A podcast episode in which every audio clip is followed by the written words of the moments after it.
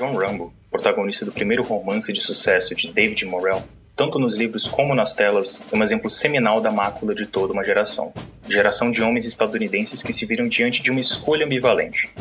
Como o jornalista Lawrence Wright expressou, por um lado, eu acreditava que meu país estava errado e que era imoral contribuir com meu serviço. Por outro lado, havia uma guerra acontecendo e eu poderia perdê-la. Isso estava fundamentalmente em desacordo com a minha autoimagem como homem. A Guerra do Vietnã foi, e ainda é, tema controverso no imaginário americano. O que a torna alvo de contendas não está na disputa dos fatos. Estes foram catalogados como nenhuma outra guerra na história. O cerne da questão reside na disputa central, na formação da masculinidade americana e na autoimagem de uma nação. O filme Rambo está no epicentro disso. Ao invés de prestar luto às vidas que se perderam e aprender as duras lições da guerra, os americanos optaram por aplicar um pouco da magia do cinema. Se a guerra no exterior já estava perdida há muito tempo, uma batalha contínua foi empreendida para reparar os danos à autoimagem da nação. O país buscou uma fantasia para se redimir, e não encontraria melhor mestre de cerimônias do que Ronald Reagan. Neste podcast, falaremos sobre os contornos de uma das franquias de ação mais bem-sucedidas do cinema, de seu contexto social, de suas consequências e seus significados. Eu me chamo Matheus e estou acompanhado por duas vozes. Por favor, se apresentem. Olá, meu nome é João Paulo e até recentemente nunca havia assistido nenhum filme do Rambo. Olá, meu nome é Gustavo e eu assisti um filme do Rambo quando eu tinha 6 anos de idade. É, eu acho que é um filme muito bom para uma criança assistir. Eu ainda acho que Stallone Cobra é a melhor obra do Stallone. De acordo completamente, de acordo completamente. Stallone Cobra é, é a síntese de tudo que há de mais tosco no Rambo, na franquia inteira. É só o Stallone Cobra. É só tipo a parte tosca, é só isso. é terrível. É, eu, eu gosto muito do Stallone no, no Pequenos Espiões 3. que ele rouba o filme. Exatamente. O jeito que ele fica olhando com carão, né, velho? É muito bom. É, antes de começarmos a falar sobre a grande franquia Rambo, dando foco à, à trilogia original dos filmes Rambo dos anos 80, nós vamos falar um pouquinho sobre coisas do podcast anterior, do episódio No Land.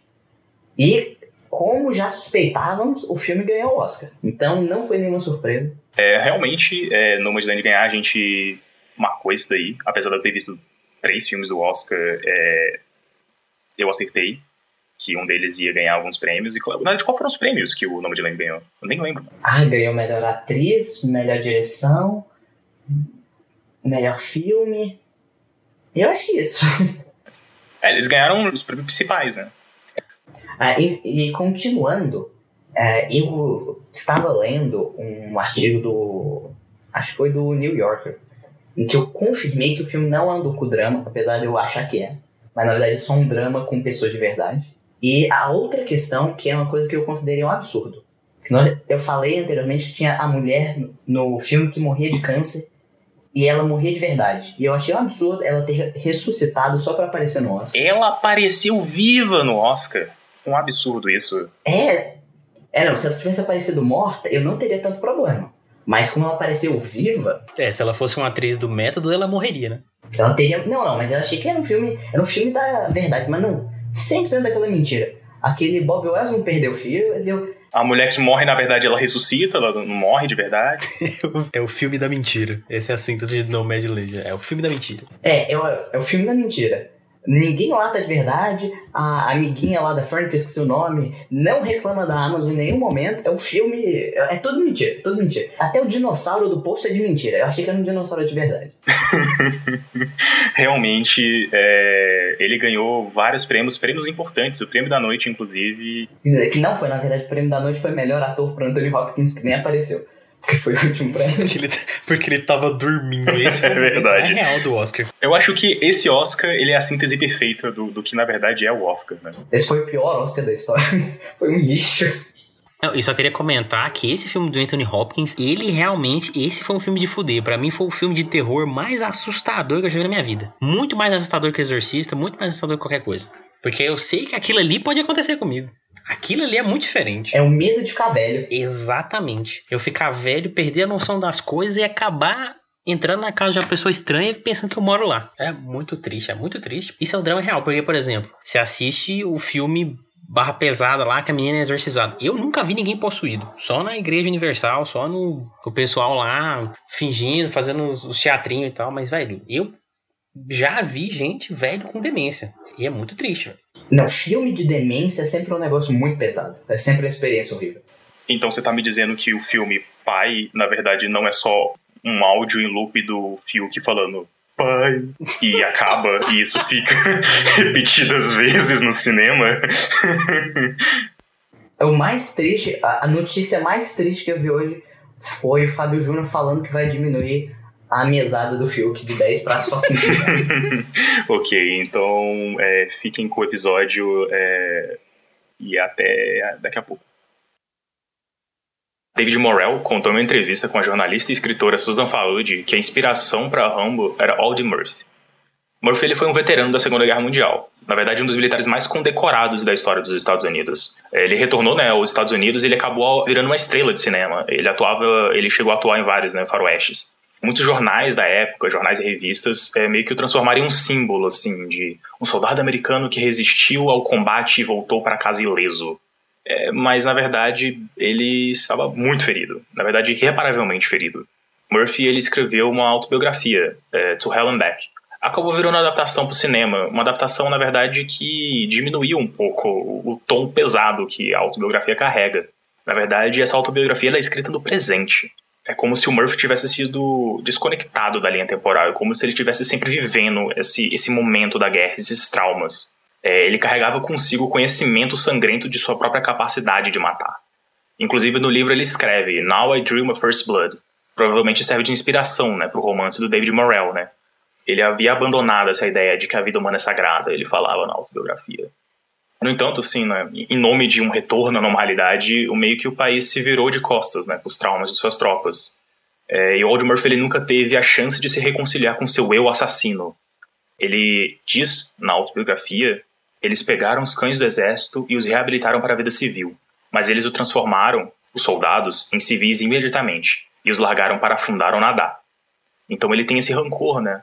Do fato da, da sociedade não querer abordar todo esse trauma, todo esse dano, o que foi a guerra.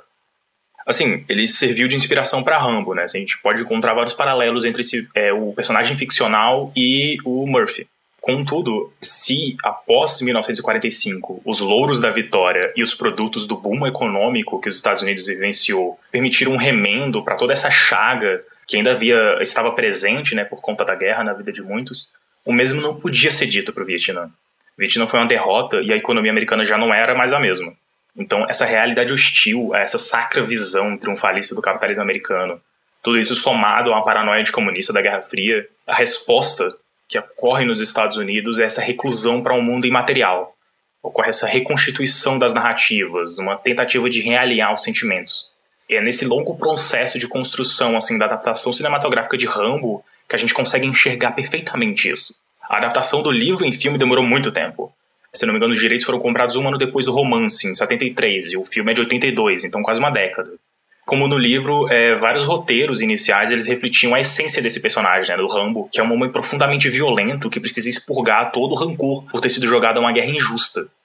Mas a sensibilidade da época não fazia esses roteiros irem para frente. É somente no início dos anos 80, meio que com esse revival conservador, que Stallone pega e reconstitui e agora o roteiro ele está mais alinhado a esses interesses americanos da época. É nesse momento que a gente vê essa transformação do Rambo, que sai do livro de uma forma e entra no cinema de outra forma.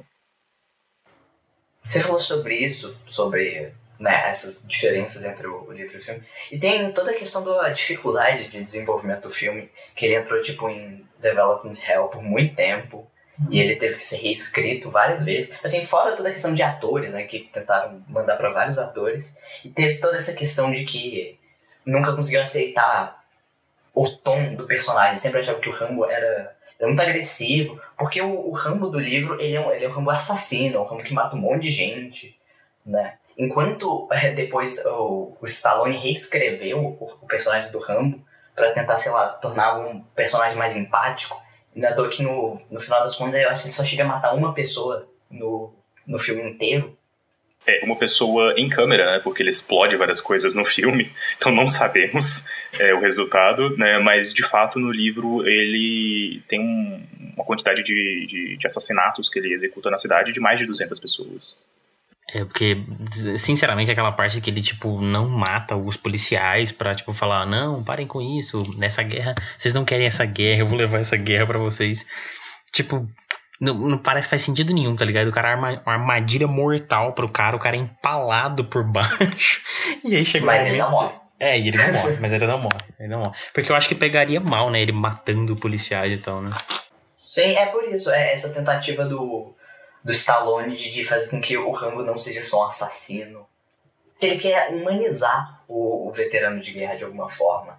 E eu acho uma humanização errada, na verdade, porque na verdade não é uma humanização, é uma romantização, porque o David Morrell ele humaniza o Rambo, porque ele é uma pessoa profundamente traumatizada com a guerra. Ele se vê como um assassino e tal, e nada mais humano do que uma pessoa com um transtorno pós-traumático, né?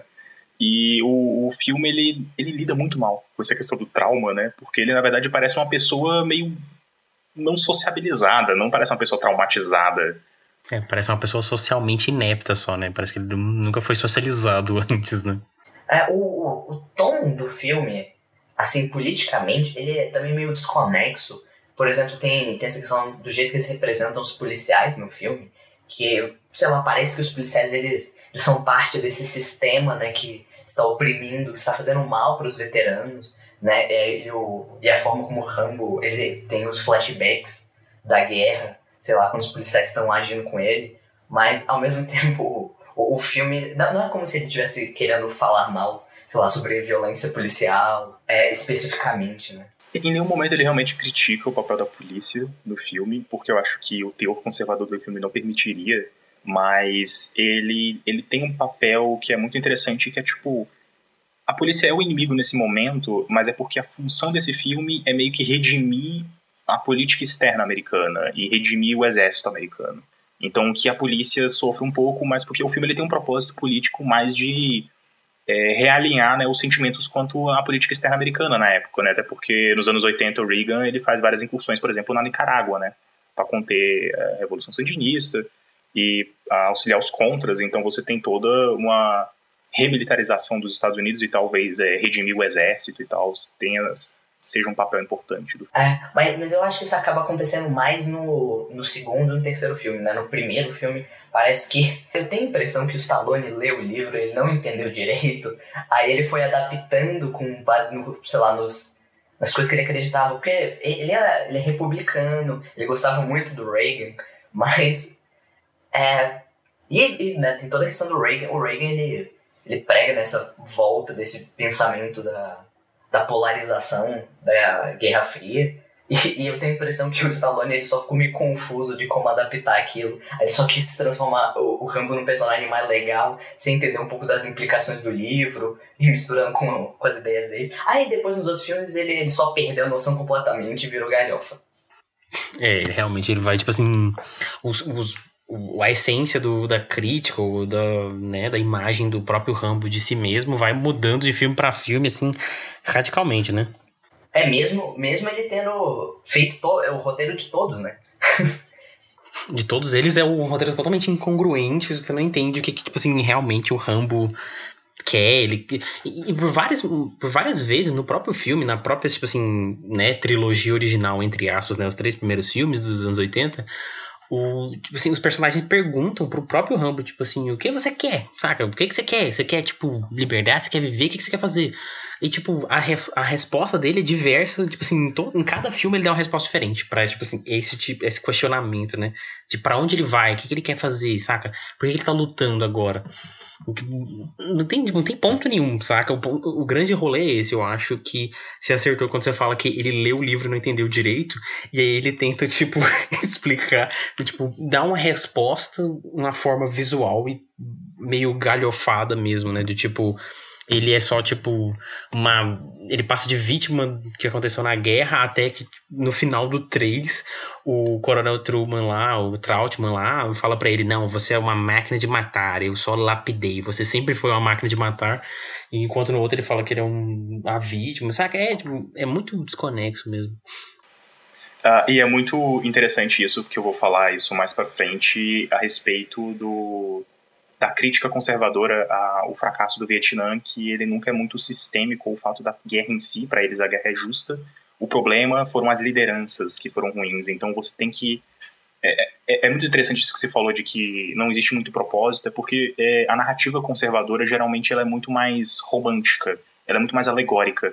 O Rambo ele não é uma pessoa, ele é uma força da natureza, né? Então você tem essa construção de um guerreiro salvador que resolve os conflitos através do triunfo de sua vontade e essa forma romântica alegórica do filme que meio que tenta resolver as ambiguidades dos eventos reais em uma narrativa meio que não contraditória. Então, assim, é, é, geralmente as narrativas conservadoras elas tendem a, a essa exaltação de um super indivíduo que vai resolver os problemas e uma narrativa muito alegórica, muito às vezes sem propósito, talvez, é uma coisa meio que paira é, né, durante toda a narrativa. Eu acho muito interessante como o primeiro filme, ainda assim, ele, ele tem uma noção mais ou menos de onde ele quer chegar. Você consegue ver que não era para ter continuação, porque a partir do segundo filme, meio que que se torna o que o Matheus falou, né? Assim, sobre essa questão da política dos Estados Unidos.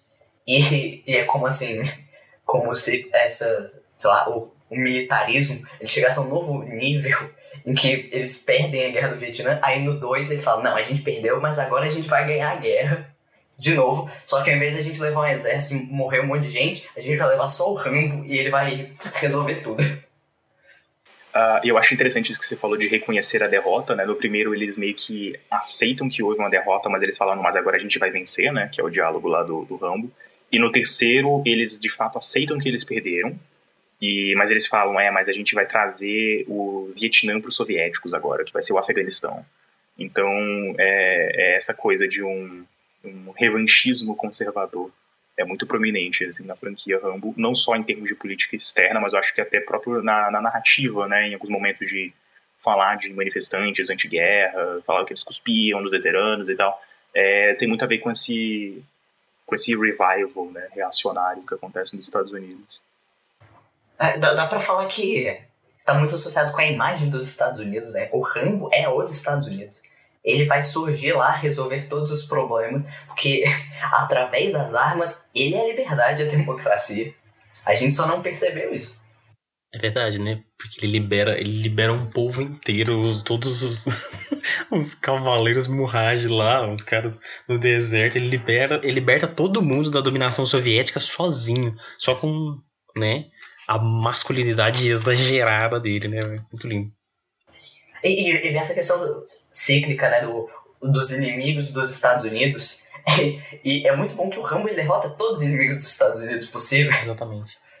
Eu acho, acho linda essa comparação que João Paulo falou aqui de o Rambo é os Estados Unidos e é justamente isso, é tipo, acredite no os Estados Unidos tem o potencial de tipo assim destruir todos os obstáculos possíveis, saca? Ele só precisa de um motivo e acreditar e ele vai conseguir chegar lá, né? Ele resolve todos os problemas por si só, só na base da, da violência para levar a liberdade. Basicamente a história inteira. I'm reminded of a recent very popular movie. And in the spirit of Rambo, let me tell you, we're gonna win this time.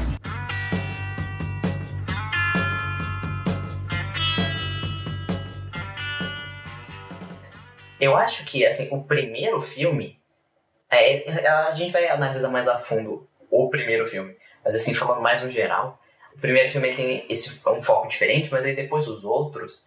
Essa questão meio que os Estados Unidos, de certa forma, assumiu que perdeu a guerra, mas ainda assim ele é, ele é esse país de glória, que tem essa história, e, e que vem todo esse pensamento conservador, que, sei lá, no final das contas o, é o, o Stallone era muito amigo do Reagan e a gente não sabia eu acho que isso tem muito a ver né, com essa construção de uma narrativa conservadora, né, meio reacionária. É, existe esse problema em retratar a história de forma realista, né, porque você tratar o problema político de forma realista é reconhecer responsabilidade e mesmo a derrota, que é algo que eles não conseguem lidar. Então, toda essa questão é resolvida assim por uma sublimação da história, tipo, eleva eventos contingentes, eventos históricos a uma alegoria moral, assim de uma redenção, é, o, o, o, homem comum ele se redime e ele se torna quase uma divindade, uma força da natureza.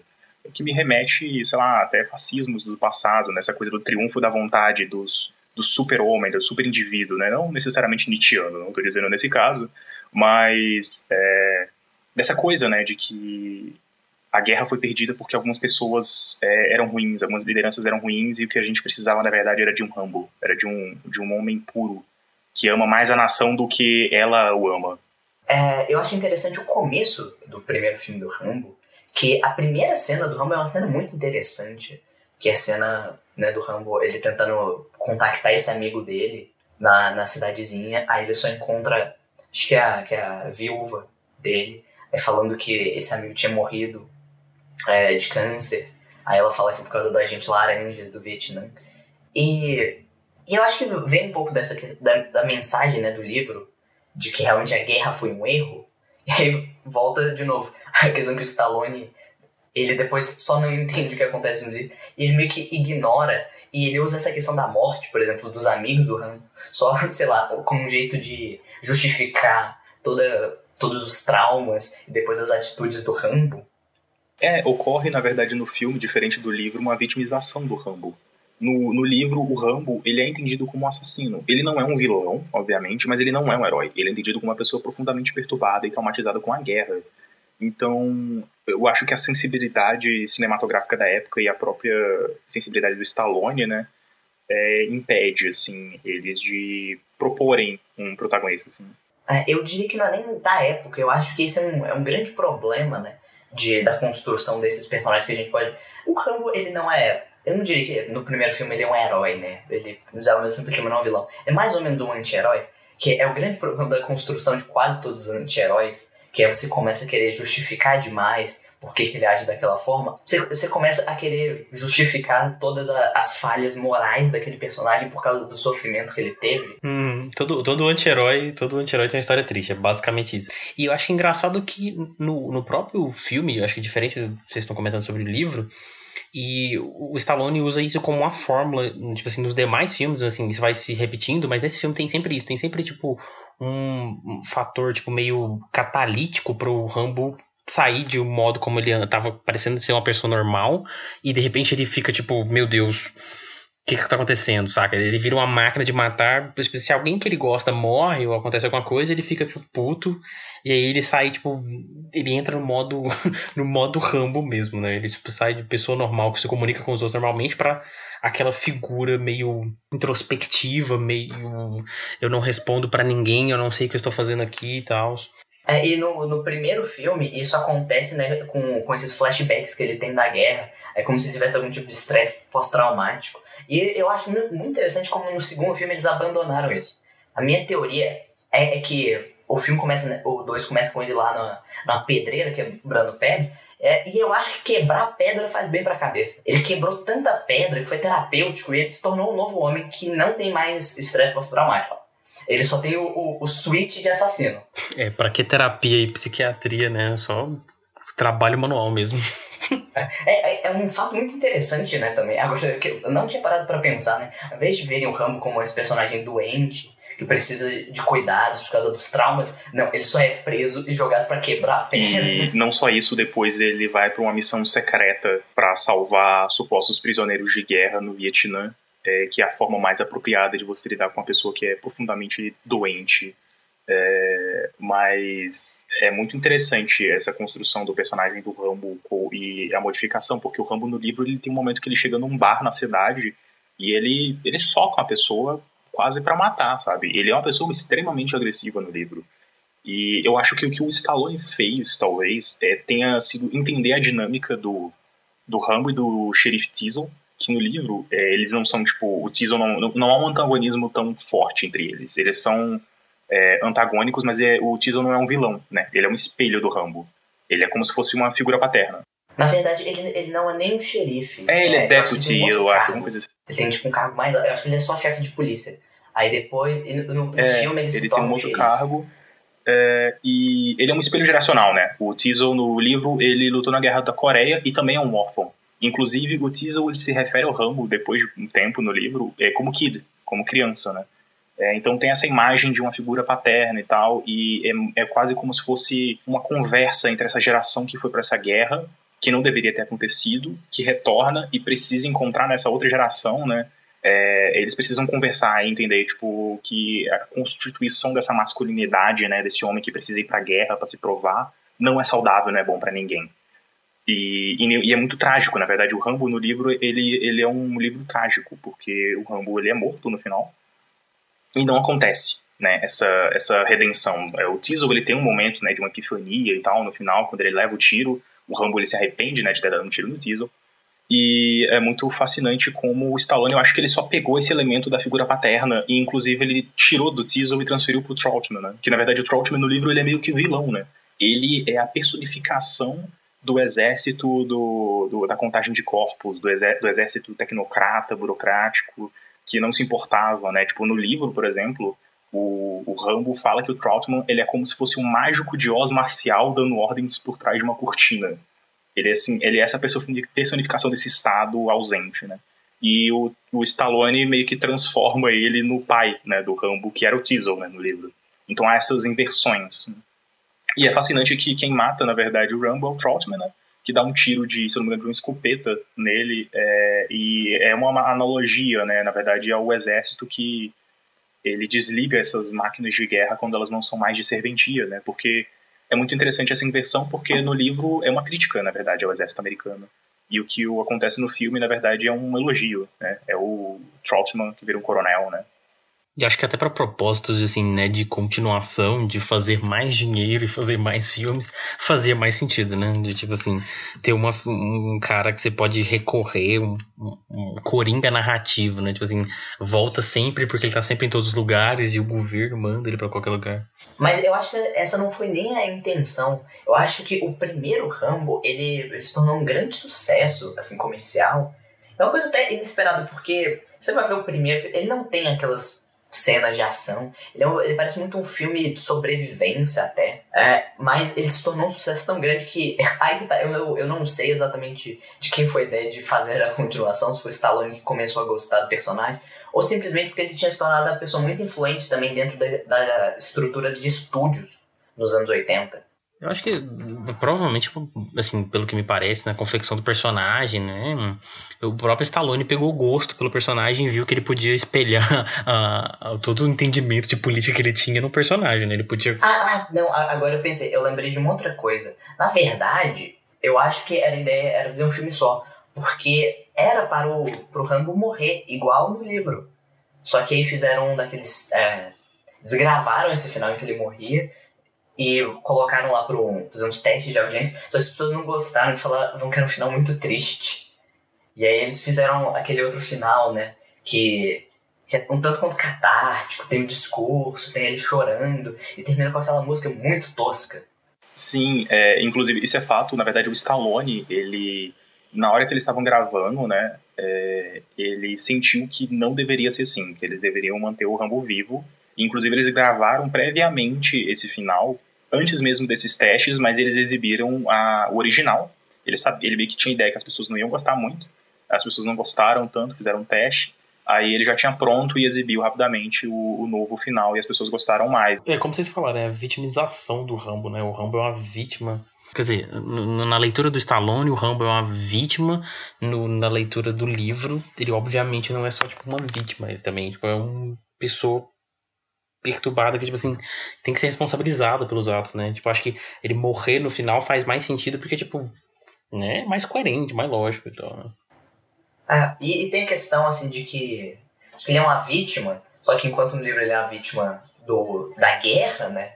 E, e do uso da guerra como instrumento de poder, no, no filme, não. Assim, o, ele é a vítima da sociedade. E quando. É que ele fala, quando ele volta da guerra, como ele é mal visto. Aí então vem outro problema de, de tom, de que você não, não entende direito se ele tá falando mal exatamente do, do Estado, porque o, o Estado não teve políticas que tentassem relocar melhor os veteranos de guerra, ou se ele realmente só tá com raiva da sociedade que não respeita os veteranos, porque porque tem toda essa linguagem muito muito nacionalista, né? E então os veteranos eles tinham que ser muito respeitados porque eles estão dando a própria vida pela nação, né? Então, só por simplesmente isso, eles deveriam ser respeitados. Eu acho que a crítica, na verdade, ela fica mais no nível da sociedade mesmo. Eu acho que existe um sentimento, na verdade, meio antistatista, né? Quando a gente for falar do, da conspiração do Deep State, né, nos filmes que existe por detrás, eles são meio antistatistas. Antistatistas entre aspas, né? E, e, tá, e até faz sentido, né, com o período político da época. Então acho que é mais uma crítica a esses liberais nojentos dessa sociedade liberal e tal. É mais ou menos isso. É, no primeiro, no, é, no primeiro não fica tão claro, assim, né? Tipo assim, igual você estava falando antes, não fica tão claro pra que, em que sentido ele acha que, que, tipo assim, quem é o culpado pela situação que ele tá hoje, né? Mas no primeiro dá aquela sensação de a guerra, tipo assim, antes ele era uma. Engraçado é isso, né? Parece que o Rambo, o John Rambo como pessoa, não existia antes daquele momento, né? Ele foi fabricado no Vietnã e aí ele voltou para os Estados Unidos, então ele só sabe fazer uma coisa, ele nunca fez nada na vida dele, ele só guerreou, né? Então, tipo, parece que é, é uma incompreensão da sociedade e entender ele como, tipo, sei lá, né? Assim, igual você falou, ele deveria ser respeitado, ele deveria, tipo assim, parece até que o Rambo entra num, num, processo assim, ingênuo de que ele acha que, tipo assim, ele deveria ganhar, tipo assim, ele deveria. Todo mundo deveria te pagar as contas do ramo, ele deveria sobreviver como ele é, tipo assim, sendo uma máquina de guerra, e ele deveria ficar, tipo assim, em casa, assim, todo mundo sustentando o Rambo, porque o Rambo é. Pô, ele lutou pela gente, a gente só é livre hoje porque o Rambo lutou pela gente, né? Parece que é quase, tipo assim, vai até nesse lugar meio ingenuidade, meio sei lá, né? Todo mundo deveria gostar de mim, que volta um pouco mais, é bem mais enfático no 2, né? Mas no 1 um, você tem quase essa sensação que, tipo, alguém que sustente, o Estado precisa sustentar. Não só o Estado precisa sustentar não, esse ele, é ponto. a sociedade não, não precisa sustentar ele. Estado, né? Porque meio que, que a culpa é da sociedade, não é do Estado em momento algum. Apesar de, de, de, ter um pouco isso, né, que o Matheus fala do, do Deep State, mas é um negócio estranho, é, essa dualidade de que meio, ah, não cabe ao Estado fazer isso porque o, Estado representa né, é, o bem, ao mesmo tempo que existem todos esses momentos muito conspiratórios, que também vem, vem um pouco disso, so, começa a surgir principalmente no cinema, ou um cinema muito político nos anos 70, que traz muitas questões de conspiração, acho que começa nos anos 60. Mas o jeito que eles. É que, o, vamos falar, o Stallone é um cara meio burro. ele pega um monte de influência, um monte de ideia, só que ele não sabe desenvolver nada. E é isso. Eu acho que para tentar é, entender isso, a gente tem que retornar assim mais a essa sensibilidade conservadora. Na verdade, existe um entendimento conservador de que a sociedade ela tem que ser orgânica, né? Aquela coisa meio tipo do, do de, um, de, um, nazismo, de um fascismo, né? Da, da, da utopia da sociedade orgânica, que é, existe essa esse corpo harmônico entre o Estado, a sociedade e as empresas, a iniciativa privada, e na verdade o Estado ele é só aquela entidade que meio que serve para a guerra, né? Para essa questão da segurança, para a guerra, para esse elemento externo e quem deve prover é a própria sociedade. Mas essa sociedade ela utópica, né? Romantizada, essa sociedade orgânica sem conflitos. No, nos anos 70 existiam vários diretores de esquerda que eles colocavam um, essa visão anti-estatista, só que de uma forma diferente. Era mais como fracasso das instituições para, por exemplo, pro, é, prover segurança para as pessoas. E só que no, no Rambo acaba que, que existe isso, mas ao mesmo tempo se torna muito mais uma culpa da sociedade. Eu, eu não sei, é um negócio muito estranho. É, na verdade, essa é a questão. Na verdade, o problema do Rambo não é o, a guerra nem o transtorno, é o fato da sociedade doente, não orgânica, né, não harmônica, não ter aceito ele. Não ter aceito o assassino que ele é. Exatamente. Aí, aí, eu acho que uma coisa que pode até entrar com isso é meio que também a questão da, da doença social, né? Contra o. que seria o negócio que faria com que o Rambo não fosse bem aceito pela sociedade. Pô, a visão do filme é quase como se fosse. Do primeiro filme é tipo, as pessoas não reconhecem, não me reconhecem como um herói de guerra. E, tipo assim, os caras, os próprios caras do da polícia local, né? Quando eles descobrem quem ele é, né? Eles ficam receosos, com medo, ficam tipo, meu Deus, o cara é um boina verde. Ele é tipo um herói de guerra, saca? O cara foi condecorado com a medalha não sei o quê. E tipo, foda-se, saca? Ele matou o fulaninho lá, saca? Pouco importa se ele é um soldado. O próprio Tizio fala isso, né? Tipo assim, não importa quem ele seja, saca? Eles vão pegar ele. E, e, e tem, tem, essa questão, né? Meio que a polícia, ela, ela se apresenta como a instituição que protege aquela cidade pequena do interior de todos os males externos também. É, é muito ambíguo mesmo. Acho que o primeiro filme, a, a, o adjetivo que define ele é ambiguidade.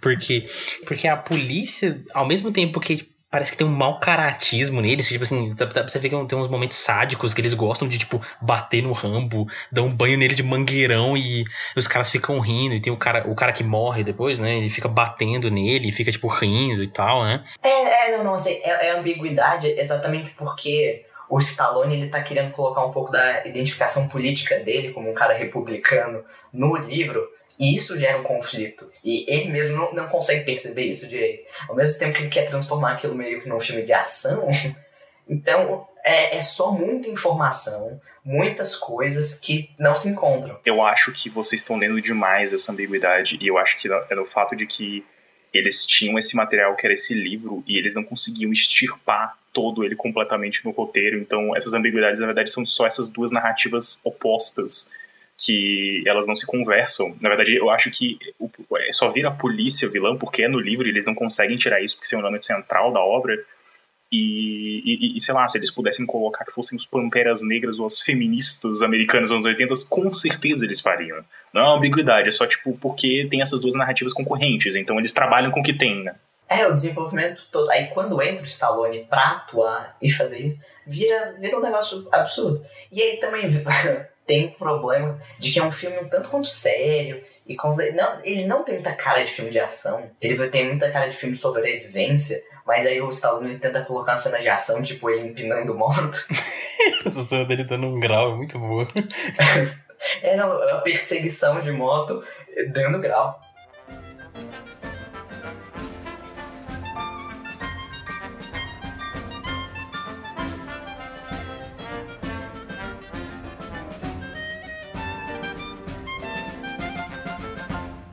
Eu queria falar sobre um momento que eu fiquei um tanto quanto chocado que é o momento em que eles estão dando banho de mangueira no Stallone. E eu fiquei impressionado. Ele é muito bombado, mas ele é um cara que não tem bunda. Eu tinha certeza que o Stallone teria bunda, mas ele não tem. Eu, eu acho que a gente pode aproveitar esse gancho para mudar um pouco e falar sobre essa questão da masculinidade dos anos 80, de como o Stallone é esse primeiro símbolo de masculinidade.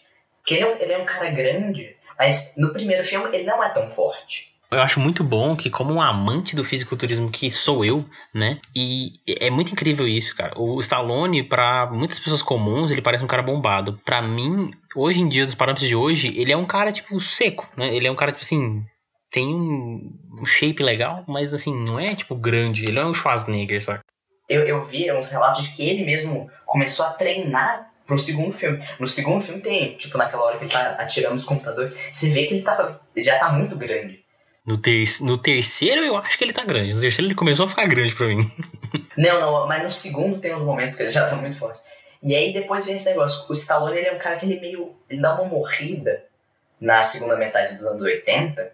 E o grande símbolo de masculinidade que surge é o Schwarzenegger, que é um cara muito maior, né? O Schwarzenegger ele é realmente um fisiculturista. É, ele é, tipo, realmente um cara grande pra cacete, né? Ele era um cara enorme. Ele é um cara que, que ele foi. É, não sei, é tipo. Ele ganhou o maior evento de fisiculturismo do mundo. É, ele foi, ele foi Mr. Olympia por alguns anos e tal. É, e, e aí surge esse novo, esse no, nova masculinidade dos anos 80, que é o, a masculinidade do começo dos anos 80, só que ainda pior nessa questão, pelo menos física. É, muitas pessoas a gente, a, gente, a gente costuma ouvir falar no debate público, assim, né? Essa coisa de estereótipo de corpo feminino e tal, mas o corpo masculino também inevitavelmente sofre essas influências, né? De mídia visual, né?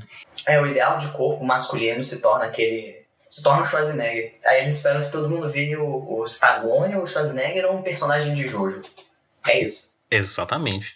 Eu acho que, na minha, na minha opinião, o personagem de Joe já é, já é um, um ideal muito mais alcançável. Porque é só ser homoerótico, né? Hoje em dia, a coisa que o heterossexual é mais é homoerótico. Né, mas esse é um outro ponto interessante, porque o próprio Rambo é um tanto como, quanto homoerótico. Né? A, tem, tem uma questão interessante, né? De uma das formas que o, que o Stallone representa toda aquela masculinidade é que todos esses filmes têm que ter muita cena de tortura sempre tem que ter um momento que ele é capturado, acontece uma coisa, e ele, e, e ele tem que mostrar que ele é muito machão. Exatamente com esse momento. É o momento dele costurando, ou costurando o próprio braço, o momento dele, sei lá, apanhando de todas as formas possíveis. Porque o homem de verdade é esse homem que ignorador. E que, que ah, o primeiro filme quebra isso. Eu fiquei até um, um, um tanto quanto impressionado com o final do primeiro filme, porque o Rambo, essa imagem que eu sempre tive do Rambo, daquele cara muito forte, que não sente dor, que mata tudo, e no primeiro filme ele chora. Você, você consegue ver ele sofrendo, e depois ele, é, ao mesmo tempo que ele é um personagem perturbado por causa da, da guerra, ainda assim ele é um homem que consegue chorar. Aí depois, quando ele se torna só o herói de ação, ele, lógico que ele não vai chorar. Até, sei lá, quando a, quando a mulher. Eu não lembro o nome da mulher do, do segundo filme. ninguém lembra, ninguém lembra o nome dessa mulher. Quando ela morre, ele não faz nada, ele, ele só começa a matar mais gente. Que é o que ele faz. É, ele só fica. Ele só fica. É, é, o que eu falei, tipo assim, parece que sempre tem que ter um ponto de, de virada no Rambo em que o Rambo vira o Rambo, né? Tipo assim, agora, agora é pra valer. Igual no Falcão, no, no filme do, do Stallone, que ele é o, como é que é, o bracista, né? O cara que luta queda de braço. Quando ele vira o boné, é o momento de, tipo assim, o Stallone, eu acho que ele gosta desses negócios de, tipo assim, tem aquele momento de chave de virada, né? Ele não tava nem usando 20% da força dele.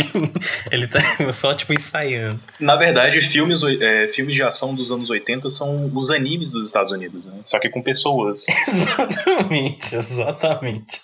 Acho que essa é a definição suprema. é, a cultura japonesa e a cultura asiática, assim, dos filmes de ação, pegou, bebeu completamente dessa fonte dos filmes de ação dos anos 80. Porque os filmes. É, depois a gente vai falar um pouco mais sobre essa estrutura dos, dos estúdios, mas assim, foi um período prolífico pro surgimento dessas coisas. E perpetuou todos esses padrões. Então, por exemplo, essa questão que você falou, o Stallone ele só tem dois modos. Ou esse modo meio. É que é um modo que eu vou chamar, sei lá, tipo, é um modo meio rock, que é um modo meio distante, meio meio. Ele é até meio devagar, né? Ele, ele parece uma pessoa muito simples, é, ele, ele é muito desolado, ele sofreu muito. E então, tipo, tem esse lado dessa masculinidade, mas ao mesmo tempo não é a masculinidade que chora.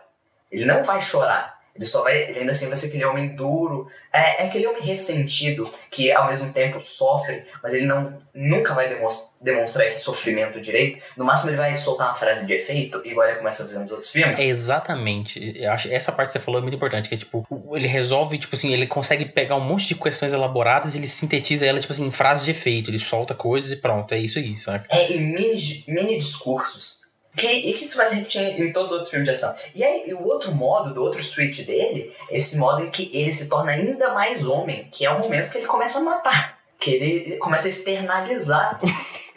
É o ápice da masculinidade assassinando. É, é, é externalização. É, é, é aquela questão, é a testosterona, é a força do homem e a brutalidade igual você tá falando, ser, ser masculino é ser isso, né? Tipo, é absorver tudo, tipo assim, absorver a dor, tanto física quanto psicológica, tanto trauma, reter tudo isso em você, se tornar uma pessoa completamente assim, maluca, traumatizada, fica, tipo assim, socialmente inepto, mas você retém tudo, tá ligado? Você, assim, se absorve tudo, você é uma pedra, e quando, tipo assim, acontece alguma coisa, o único jeito, o único sentimento que você externaliza é raiva e, tipo assim, psicopatia. Né? Isso. É, e, e tem, tem essa questão, né, também, é, e que depois eu acho que tem vários outros filmes que eles começam a tentar combater um pouco isso, desse homem que o único momento que ele consegue se expressar é matando. Mas eu queria é, pontuar o momento que ele chora, porque na verdade é perfeitamente coerente com uma narrativa conservadora que o Rambo se propõe, porque a única pessoa a, a qual ele realmente se entrega é o superior, que é uma figura paterna dele. Porque, na verdade, nessa constituição, o homem ele se torna vulnerável para aquele cara que é o homem mais velho, para aquele homem que vai o guiar. O Troutman, né, que vira coronel no filme, ele foi quem transicionou o Rambo da meninice para se tornar um homem de verdade, né? Ele que construiu ele. Então, ele se vulnerabilizar para ele faz completamente sentido, né, para essa lógica conservadora de, de constituição da masculinidade. Inclusive, é muito interessante como no filme o Troutman, ele, ele meio que abraça o Rambo nesse momento meio receoso, né? Apesar de tudo, apesar dessa entrega.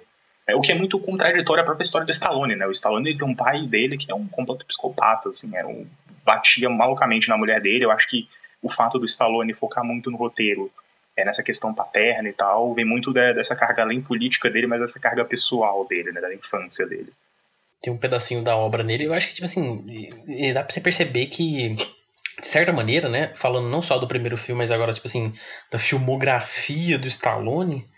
É tipo, o Stallone meio que interpreta ele mesmo várias vezes em diferentes filmes, né? Tipo assim, ele é a mesma coisa, né? É tipo o Rock, o Falcão, o Rambo, o cara do Vingador, do, do Expendables, né? Dos Mercenários é basicamente tipo assim, ele é a mesma figura, né? Ele vai tipo assim, ele só vai tipo envelhecendo um pouquinho, ou mudando o enfoque, mas no final das contas é sempre aquela mesma, ele é um um roteirista muito autoral, né? Ele coloca muito de si mesmo em todos aqueles roteiros, aqueles personagens, na situação e tal, né? Você consegue ver um pedacinho dele em vários lugares. É, eu, eu, tenho a impressão que o, o, próprio governo Bolsonaro, né, ele consegue exemplificar muito bem isso, esse retorno dessa masculinidade, sei lá, meio brutamonte. O Bolsonaro, ele representa. O Bolsonaro é o Rambo brasileiro. Ele é perturbado do mesmo jeito. É, é o ex-militar perturbado, só que ao invés dele ter se tornado um cara que continua fazendo missão, ele entrou na política porque ele era doido demais e queria explodir quartel. Na verdade, ele só foi, entrou pra política porque a gente não tem nenhum país, né, de de terceiro mundo, a gente nos Estados Unidos, para poder enviar esses malucos, né? É, esse é o problema. A gente é o país de terceiro mundo. Então, os malucos vêm tudo pra cá. Então, Bolsonaro não tem pra onde sair. Exatamente. Mas assim, eu acho engraçado você falou estética bolsonarista, é justamente isso, né? Você vê as imagens do Bolsonaro, tem tipo aquela imagem clássica que ele tá em cima de um, um raptor, um dinossauro, tirando um fuzil, assim. É tipo assim, é justamente isso. O Bolsonaro. É, e é justamente isso. O Bolsonaro sozinho, ele ia resolver todo o problema de corrupção sistêmica do Brasil inteiro, saca? Um homem sozinho com a sua vontade e ele vai destruir tudo. Ele vai acabar com o PT, ele vai acabar com o Lula, com todos os problemas do Brasil. É, e, e, vem dessa questão né, de que, tipo, eu acho que essa estética, estética realmente até visual, ela surge no governo Reagan e ela ainda continua muito forte, tanto nos Estados Unidos quanto hoje no Brasil. O Reagan, até no Brasil, se tornou um símbolo dessa direita, é, o, o que é engraçado. E um outro tema permanente que a gente já comentou, né, que é a traição, né? Essa questão de, ah, uns, uns funcionários do governo, esses liberais, eles nos traíram é algo perene nessa ideologia, né, meio reacionária, que é essa questão da traição que me faz lembrar muito de uma coisa que o Reagan falou. Ele falava que o exército não perdeu a guerra, mas foi impedido de vencê-la. Isso me lembra muito as atitudes alemãs do pós-Primeira Guerra Mundial, né, que ajudou na ascensão do nazismo. Então, é, existe muito esse elemento da corrupção, da traição, a constituição desse guerreiro salvador e essa história é, não como um elemento realista, mas como uma alegoria moral. Sim, sim. É, que se enquadra muito bem com o Bolsonaro e também com, com a alt-right, né? E a gente pode começar a falar de, de um monte de coisa. A gente pode falar, sei lá, sobre incel. E também lembra essa questão alemã no pós-Primeira Guerra também, dessa questão da humilhação, né? Tipo assim, como nação fomos humilhados, né? Tipo assim, fomos subjugados por outras nações que a gente considera mais fraca, né? No caso do Vietnã, é tipo assim, é o anãozinho, é o Davi, é o Davi que ganhou do Golias, né? A gente, era, a gente tinha que destruir o Vietnã e a gente foi humilhado na guerra. E inclusive no filme ocorre a inversão estética, né? O, o Rambo, ele vira o cara que faz a guerrilha, é o cara que não usa tecnologia, enquanto os vietnamitas usam um aparato soviético. Então essa inversão ocorre meio que para superar né, essa, essa questão né, da disparidade tecnológica de poderio que aconteceu na realidade é, também veio de uma questão que a gente não pode esquecer, né? Que o, de que esse fracasso dos Estados Unidos não é só na guerra do Vietnã, né? Assim, é com a Guerra Fria no total e com o governo, governo Carter, né? E aí o Reagan é eleito exatamente como um contraponto ao Carter. Eu acho que quase que em todo regime presidencialista que você tem, tipo assim, o executivo é mais forte e você tem uma figura que meio que manda, né? O cara resolver as coisas e chamar a responsabilidade para si é sempre muito, tipo, uma. Um, acho que é, tipo assim, é uma, é uma alegoria da, da democracia presidencialista, né? Tipo assim, o cara vai salvar a gente. É, e o Jimmy Carter, ele acaba que ele tem exatamente esse problema, porque o maior problema do Jimmy Carter surge exatamente quando ele não consegue criar alianças dentro do, do legislativo, e aí o, o governo dele já começa travado por causa dos problemas de, dos gastos públicos. Então ele já tem a primeira derrota nesse momento. Então ele já se torna esse homem impotente. E o Reagan é, é um cara diferente, porque ele faz o quê? Ele faz filme é, com macaco. O filme do Reagan com macaco representa o homem de verdade que ele é. O Jimmy Carter não tem nenhum filme com macaco.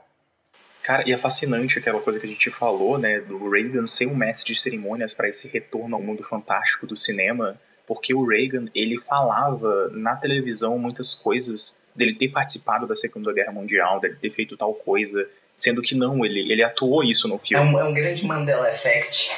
Existia o, piadas né, na época do Reagan, assim como tiveram com Bush e assim como tem com Bolsonaro, de que ele era meio lesado, né? Apesar dele ter uma retórica muito superior a esses outros exemplos, né? Porque a história, ela primeiro veio como tragédia e depois como farsa. Mas ele, ele tinha, sofria críticas por ser uma pessoa meio lesada, assim, falar umas coisas que não tem nada a ver inventava essas histórias, né? Tipo, as pessoas. Ele, ele provavelmente realmente acreditava nessa alegoria, nessa história que ele estava contando. Ou seja, ele só era um político republicano tradicional. Não que os democratas também não façam exatamente a mesma coisa. Eu, eu queria falar uma questão sobre recepção do filme. Uh, uma coisa bem curta, que eu achei interessante. Que ele é um filme bem do começo, o primeiro ano do, dos anos 80. E é uma coisa engraçada. É, o filme, quando ele foi recebido pela crítica, ele foi mal recebido porque ele, ele era meio um tanto quanto fantasioso, né? Dessa imagem do, do, da única pessoa que vai pra guerra e mata todo mundo. E é engraçado pensar nisso, né? Desses símbolos que hoje em dia já representam até o cinema de ação e como eles foram construídos. Porque até então não existia isso. E, e vinha meio aquela, aquela coisa muito de sei lá, de pai, de ver o filme de ação e falar, ó, oh, isso daí é mentirada, isso não acontece de verdade não. E a evolução do cinema de ação hoje em dia, em que isso foi, começou a ser tão aceito que a gente tem, sei lá, o Veloz e Furioso 16, que o cara, o cara tá lá com submarino nuclear e carro, a perseguição de carro com submarino nuclear. Não, para mim a maior façanha do Velozes e Furiosos claramente é literalmente assim, fazer um deserto no Rio de Janeiro. É, assim, o Velozes e Furiosos 5, o Rio de Janeiro tem um deserto. Os caras enfiaram um deserto no Rio de Janeiro. É, é, é a superação da geografia, né, tipo, do, do, da realidade espacial, sabe? É porque, na verdade, os Estados Unidos, é, abaixo dele, você tem vários Méxicos, né? E você tem uma grande floresta tropical. É isso, basicamente, que existe. Que é a Amazônia e o, os Méxicos. É, e, e, é tudo muito amarelado, né? Você tem que usar aquela lente amarelada porque é tudo muito amarelo. E é uma coisa que eles fazem no Rambo 5. O Rambo 5 é amarelo, do mesmo jeito. Porque é, é o Rambo contra os mexicanos. É que você não sabe que se é Oriente Médio ou se é América Latina, mas não importa porque ambos são inimigos dos Estados Unidos. Exatamente. Que é uma, a gente não vai falar do Rambo 5, mas eu descobri que aparentemente a ideia do Rambo 5 era uma ideia muito antiga que o Stallone queria ter feito. E aí ele só aproveitou, sei lá, 40 anos depois. E é engraçado, né? Ele não atualizou o discurso, então volta ao clássico discurso do, do México, dos cartéis mexicanos e do México como inimigo dos Estados Unidos. É fascinante, né? Porque ele é uma pessoa, pelo menos que, que acende ali no período Reagan, falando de como o problema das drogas nos Estados Unidos vem dos cartéis mexicanos, sendo que o Reagan financiava o tráfico de drogas dos contras, né, para poder financiar os contras, né, na, na, na guerra civil, né, na Nicarágua, na revolução, e inclusive distribuía, né, com aviões militares as drogas nos subúrbios americanos. É, não, não. É muito interessante. É, o, o Reagan é política de drogas e como ele criou a epidemia de crack nos Estados Unidos. E depois a epidemia de crack virou argumentos republicanos da população negra, né? Tipo assim, ah, a população negra é viciada em crack, sendo que foi o próprio Reagan que disseminou. Né? Não, inclusive ele cria, ele constitui a imagem da, da mãe de família que abandona seus filhos e vai se prostituir para consumir crack. É, sendo que, no caso, foi a própria política externa dele, né, a política do, do Reagan, que trouxe né, essa droga em massa para os Estados Unidos, né, tentando financiar um, um grupo de reconhecidos genocidas, né, que eram os Contras, que eles causaram o genocídio da população maia na Nicarágua. Então, é realmente fascinante, né? É, o Reagan conseguiu fazer uma guerra do ópio reversa, né? Ao invés de jogar droga em outro país, ele jogou droga no próprio país. E depois lutou contra, a, contra as drogas. E no final das contas, ele fez exatamente o que ele queria fazer, que era prender negros também. Exatamente. Na verdade, em compensação a encher as ruas de drogas, ele criou o DARE, né? Que é tipo o ProErd deles. Que é tipo. Então, é, a culpa, na verdade, não é sistêmica nossa de trazer essas drogas com fácil acesso e de remover completamente os programas é, do welfare state. A culpa é que você é fraco e não sabe dizer não às drogas. É, exatamente, que é um argumento bastante liberal, vamos, você há de convir comigo, né? Porque se você tem liberdade para fazer qualquer coisa, tem liberdade para dizer não para droga. É, mas é aquele clássico liberalismo fio dental. Então. liberalismo fio dental, por favor, explique essa expressão que gostaria de entendê-la melhor. não, não explica. É isso. O Reagan, Reagan inventou o liberalismo fio dental. Não vou explicar, então é isso. É, vamos transicionar. Não, mas É. é clássico liberalismo é, liberal na economia e conservador nos costumes.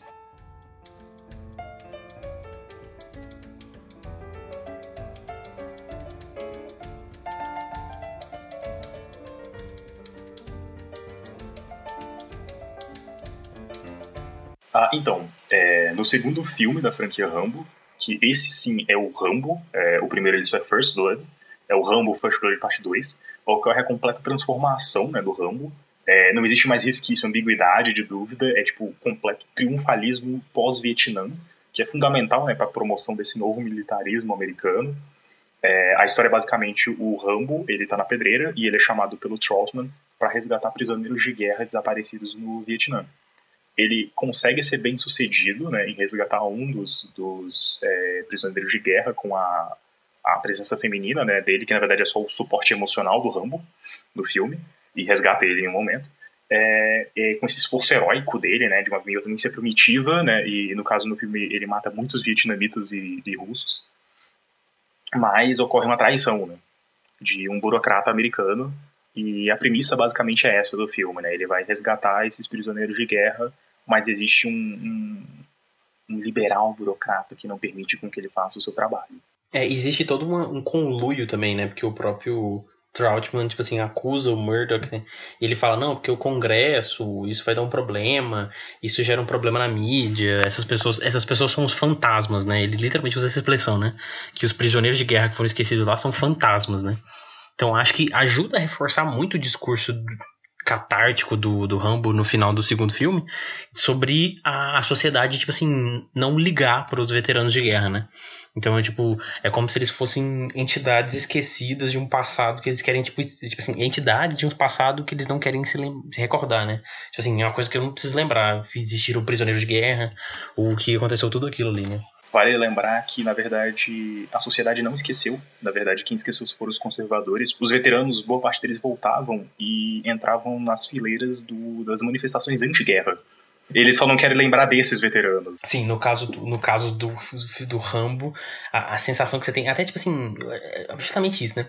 Eu acho uma, uma coisa que é uma coisa que é uma, uma, opinião particular minha. Eu não acho que o cinema deva ser imparcial, né? Então, tipo assim, se o Stallone acha, sei lá, né, que os Estados Unidos perdeu a guerra porque alguém não quis, existe uma força oculta, né? Sei lá, os, os Illuminati, a maçonaria não quis deixar os Estados Unidos ganhar a guerra do Vietnã.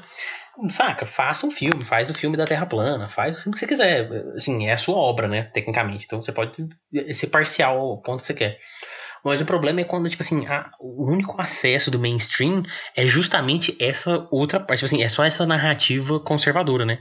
Ou seja, tipo, você não entende toda a complexidade da situação dos vietnamitas, daquele lugar, de, das coisas que aconteceram previamente aquilo. Parece que só que os vietnamitas são, tipo assim, lacaios do mal dos sovietes, né? Tipo assim, parece que eles não são um povo, não tem nada, não tem identidade. Assim, é o, o filme reescreve a história, assim, de uma forma que meio que desculpa as atrocidades americanas realizadas na guerra e retrata os americanos, não os vietnamitas, como aqueles que lutaram pela liberdade, pela libertação. E aquilo que eu estava falando, né, na verdade, o sentimento de abandono que é, permeou entre os veteranos e os soldados é real, não vem da sociedade liberal, ela vem da própria estrutura corporativa do exército americano e da própria forma de sociabilidade defendida pelos americanos, né, dessa sociedade individualista. Vale lembrar que é, os soldados, é diferente né, do Rambo, os soldados da época que lutaram no Vietnã, eles sabiam disso. Eu tenho alguns dados que pelotões inteiros e até companhias começaram a se amotinar. Em 68, unidades recusaram-se lutar em 68 ocasiões em sete divisões de combate. Os soldados também conceberam uma forma mais direta de resistir aos seus gerentes no campo, né, os seus chefes, os seus os oficiais que eram os fraggings, uh, que era a tentativa de matar um oficial comandante é, classicamente é, rolando uma granada de fragmentação embaixo da tenda. O, o, exército relata mais de 600 fraggings em três anos, né, de 69 a 71. A questão que a narrativa conservadora faz é omitir esses elementos complexos da história de que, na verdade, muitos veteranos dessa guerra voltaram, ou lá na guerra mesmo, eles entendiam que ela era injusta e não queriam lutar elas mas eles reconstituem a história de forma que, na verdade, ela foi sabotada por pessoas domesticamente. Não, esses veteranos voltavam e faziam manifestações contra essa guerra. Esses veteranos matavam seus oficiais, gente. É, eles não estavam afim, tipo assim, é, não, não foi. O lance é esse, né? Com todo aquele, aquele, aquele rolê de ele ir lá e supostamente o campo ia estar tá vazio, né? Ele ia tirar fotos, esse era, era a missão do Rambo, mas o Rambo vê as pessoas e pensa, não, eu tenho um dever de salvar elas e tal. E você vê aquele, aquela condição deplorável que, meu Deus, os americanos estão lá morrendo de fome junto com os ratos. Mas, tipo, né? Aquilo ali é tipo um pedacinho do que aconteceu, porque realmente, assim, né? Houveram prisioneiros norte-americanos do mesmo jeito que houveram prisioneiros vietnamitas, né? Só que o problema é que é aquela narrativa, aquele aquele paralelo meio Israel-Palestina, né? Você vê, tipo, os atentados terroristas palestinos, mas, tipo assim, ninguém, tipo assim, fica ressaltando o, qual, o quanto é maior e mais gigantesco o poderio militar, o complexo industrial militar israelense do que o palestino, né? Então, tipo, se você recortar as coisas de um jeito, parece que, tipo assim, eles estão eles em paridade, né? De, tipo assim, um é tão mal quanto o outro, né? Os dois estão errados, né? Todo mundo é ruim. O, o, governo, na verdade, que os Estados Unidos apoiava no Vietnã, né, o governo sul-vietnamita, ele era completamente impopular e um dos elementos, né, na verdade, do fracasso é que você podia matar vários Vietcongues, muitas pessoas fugiam do sul e se inscreviam no exército de, exército de libertação né, do Vietnã do Norte, e inclusive é, o, aquela tortura que os soviéticos usam né, naquela cama de choque lá no segundo filme, era um dos, uma das formas de torturas preferidas dos sul-vietnamitas, né, que eram quem os Estados Unidos estavam apoiando. Então, na verdade, ocorrem muitas essas inversões, né, e essas modificações da narrativa, né, que é o propósito de vários desses filmes de ações, né, de tentar redimir os Estados Unidos dessa guerra que escancarou, na verdade, é, massacres como, por exemplo, o My Lai, né, é, My Lai, não sei pronunciar, né, que é um, foi um massacre em um vilarejo vietnamita que você tem registros deles enfiando baionetas em bebês, em realmente matando mulheres grávidas, forçando a mulher a fazer um oral no soldado enquanto aponta a arma para um, um bebê. Então, realmente, assim, é, isso estava nas capas né, das revistas e dos jornais americanos. Mas é, a reconstituição né, da narrativa que acontece nesses filmes dá, dá a entender que, na verdade, as pessoas queriam essa guerra e sabotaram. É, né? Aquela coisa, se você tá, tipo assim, se você tem comando do que transmite a informação, né? A informação pode ser o que você quiser, né? Você pode, tipo assim, fantasiar a informação de qualquer coisa, né? Aquele velho ditado do tipo, se a árvore caiu na floresta, você não viu, será que ela caiu mesmo? Então, tipo assim, será que aconteceu mesmo? Eu não sei. Não vi nenhum jornal, tá ligado, né? O cidadão norte-americano mediano, né? Blue collar lá, né? Trabalhador comum. Se, tipo assim, a única mensagem que chega nele é: ah, a gente não perdeu a guerra, não. Foi alguém ali do, do governo que fez a gente perder porque a gente podia ganhar com o pé nas costas, né? E, tipo, né, você cria essa imagem, né? Tipo assim, você fabrica essa, essa história, né? É, existe um realinhamento dos sentimentos é, do, nos Estados Unidos nesse período. Na verdade, o que acontece é que foram fracassadas as tentativas revolucionárias, né? Ali a partir dos anos 60, a gente pensa em maio de 68, e o, o que ocorre é uma contra-revolução no Ocidente e nos Estados Unidos é, há várias manifestações disso, inclusive mudanças estruturais e materiais, né? Por exemplo, na forma dos estúdios que começam a ser dominados é, por essas estruturas de agenciamento e tal, por produtoras, e meio que isso é, beneficia muito mais uma construção de narrativas conservadoras dentro do cinema hollywoodiano americano. É, eu queria falar sobre isso que o Gustavo falou sobre. É, por exemplo, o Stallone. É, é, chega a ser nojento falar que o Stallone está fazendo cinema de autor e ele por isso está colocando ali o que ele acredita. Mas que você falou disso, né? Ah, de que ele não precisa fazer algo imparcial, né? E, e o cinema dos anos 80, nos Estados Unidos, ele é interessante porque é, ele não é um cinema é, imparcial, porque você tem muito esse, esse, pensamento conservador que ele surge exatamente no governo Reagan, de, e a força que vários diretores conseguem, dentro da estrutura dos novos estúdios, falar dessas coisas conservadoras como Stallone, né? O Stallone ele conseguiu se tornar um herói de ação e escrevia muito material dele exatamente por causa da estrutura. E é, eu vou aproveitar e falar sobre a questão do que aconteceu com os estúdios nessa época. Que por causa das reformas do Reagan, eles conseguiram desregular várias questões, o que facilitou a reestruturação dos estúdios. Então, principalmente aqueles estúdios antigos, tradicionais que existiam, eles conseguiram se tornar grandes conglomerados por conta do do, da compra de estúdios menores. E também com isso, vem o fortalecimento das agências e do agenciamento de atores, diretores. E o Stallone foi um cara que se deu muito bem com isso, porque ele era uma das principais agências da época. Então ele era muito influente. E nessa época, o cinema conservador ele ganha muita força por conta de do, do público que quer ver esse cinema que exalta os Estados Unidos, que está cansado do cinema dos anos 70, da nova Hollywood, que mostra os Estados Unidos destruídos e todos aqueles veteranos do Vietnã sofrendo, né? E aí, por isso, quando surge o Rambo, surge a oportunidade de falar exatamente o que as pessoas esperavam do, do Reagan, desse ressurgimento dos Estados Unidos. Os blockbusters, eles saem muito fortalecidos com isso, né? Os blockbusters, eles surgem no final dos anos 70, por culpa do, do Spielberg e do George Lucas, que eu espero que eles morram eles criam isso e por isso eles matam a nova Hollywood e toda a questão do, do cinema americano autoral. E é aí que começa a vir essa questão. Esses filmes começam a dar muito dinheiro, os estúdios se tornam grandes conglomerados. E vem a questão né, de como a Coca-Cola conseguiu comprar a Columbia Pictures. E por isso o, o primeiro filme do Rambo não, mas os outros dois foram feitos por, por essa Columbia, que era da Coca-Cola, com a CBS e, e o HBO.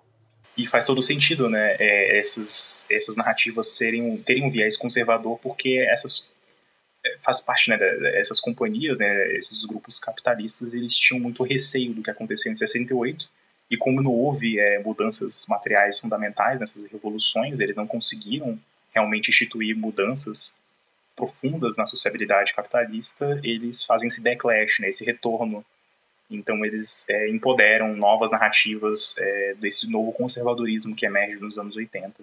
E isso que você falou da mídia é muito interessante que ela também começa a passar por esse processo né, de formação de conglomerados e do processo monopolista.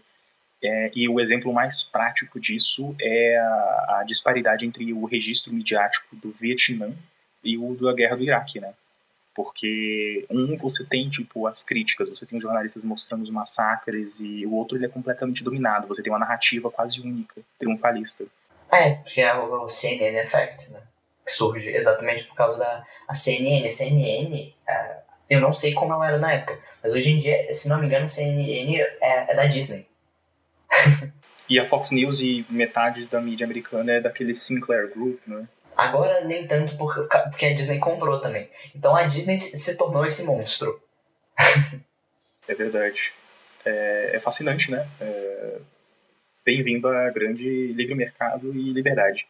Mas é, é, muito fascinante você estudar esses paralelos entre o papel da mídia no Vietnã, como ela, ela realmente vai lá, né, vê os massacres e condena, e, e o papel da mídia na guerra do Iraque é, e como ela está ausente, né, porque ela já está completamente dominada por esses conglomerados e por essa estrutura né, que faz parte desse processo de contra-revolução conservadora né, após os fracassos de 68. Quanto ao segundo filme, eu acho que tem, na verdade, o segundo e terceiro filme a gente tem dois elementos importantes, que é aquilo que a gente falou né, do, do, do Deep State, né, do Estado, né, na verdade, existem pessoas que sabotam, né, tem naquele discurso do Reagan, e você tem o retorno a uma natureza primitiva, é, ele né, nesses filmes você tem sempre permanentemente, né, assim como em outros filmes do gênero de ação, né, é tipo essa regressão a essa natureza, porque ela implica que tipo essa civilidade liberal, ela consiste em significantes que não têm assim significados em si mesmos, são contingentes e variáveis. Na verdade, a única verdade que existe, ela está no reino da natureza.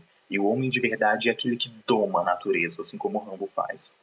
Então, é, existe muito essa coisa, né, dele, tipo, quebrar os computadores e ele tem o arco e flecha e tal, porque isso faz parte da narrativa conservadora. É porque ele doma a natureza, né? Acho, acho que mais até no primeiro, né? Tipo assim, que tem a cena do do próprio Trautmann tipo, falando sobre como o Rambo sobrevive e tal. Aí tem uma cena do Rambo caçando um javali, assim, né? É, ele domina a natureza, né? Efetivamente, ele consegue se adaptar ao ambiente. Na, no segundo filme, ele basicamente só sai matando o vietnamita. Não vi em nenhum momento caçando, adaptando o ambiente. Eu acho que fica mais nessa recusa a aceitar os equipamentos, né? Dessa civilização, né? Tecnológica. Essa coisa, ah, não, eu preciso só da faca do arco e flecha. Uhum. Ou seja, é tipo, o homem é assim, tipo assim, o homem é desse jeito, o homem é truculento, o homem tem que ser assim porque é assim que é a natureza, né? Acho que, acho que volta tanto naquele negócio que o João Paulo falou, daquela, desse reflexo dessa masculinidade que ecoa pra frente, né? De essa coisa que a gente tem até hoje, né? Esse reflexo masculino de isso vem com essa nova tendência de macho alfa, né? Tipo assim, esse é o macho alfa, é uma questão natural, né? É uma questão que vem dentro de você.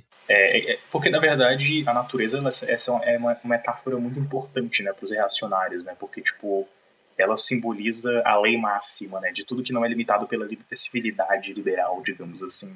É, na verdade, em muitas narrativas conservadores, eles são, tipo, fora da lei, são indivíduos fortes, né, que seguem essa única verdade. Que na, que na verdade não é uma verdade, né? Ela também é um, uma, uma representação alegórica, né? A natureza representada pelos conservadores, ela não é uma realidade. Ela é um, ela é um signo, assim como eles entendem a, a civilização como um signo. Né? É esse negócio de tentar reafirmar esses padrões de gênero muito claros de, desse homem, esse homem natural, bruto, forte e, e a mulher fraca, né? É, acho que a gente pode até falar sobre isso, né? Sobre a questão da presença feminina dos filmes do Rambo. No primeiro a gente não tem nenhuma, né? É, literalmente não tem nenhuma mulher. Só a, única mulher que aparece é do começo do filme. Qual mulher do começo do filme? É, é a mulher do começo do filme que ele vai falar com ah, tá, é verdade, a viúva do cara, né? É, ele uhum. vai falar sobre o cara que morreu. É, e no segundo filme nós temos essa personagem feminina que ela é horrível. é o personagem mais tosco possível, é meio interesse romântico, meio. Ah, e, e, também tem essa questão, né, de que ela pede para ir para os Estados Unidos.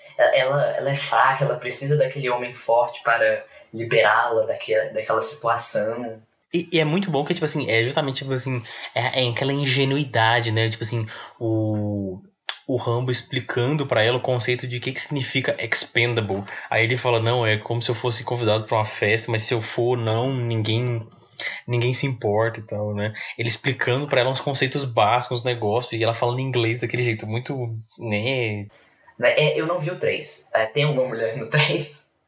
No, no, terceiro, tem as mulheres do acampamento, né? Tipo assim, que tem os, os guerreiros lá que lutam pela liberdade e tal, né? Que estão do lado dos americanos contra os soviéticos, né? Que são os locais lá e tem as mulheres deles, né? Tanto que tem um monólogo do cara lá, que é uma parte importante, né? Tipo assim, deles explicarem, tipo assim, não, a gente tá do seu lado, o Rambo, o Rambo quer fazer as coisas sozinho, né? Ele quer, tipo, invadir o forte soviético, que tem 500 homens, 500 soldados, ele quer sozinho resgatar o coronel Trautmann lá, e os caras falam para ele, não, isso aqui é importante, tipo assim, é importante, a gente, a gente já devotou a nossa vida, nós somos todos homens mortos aqui, e a gente vai fazer qualquer coisa para proteger as nossas mulheres, as nossas crianças, né?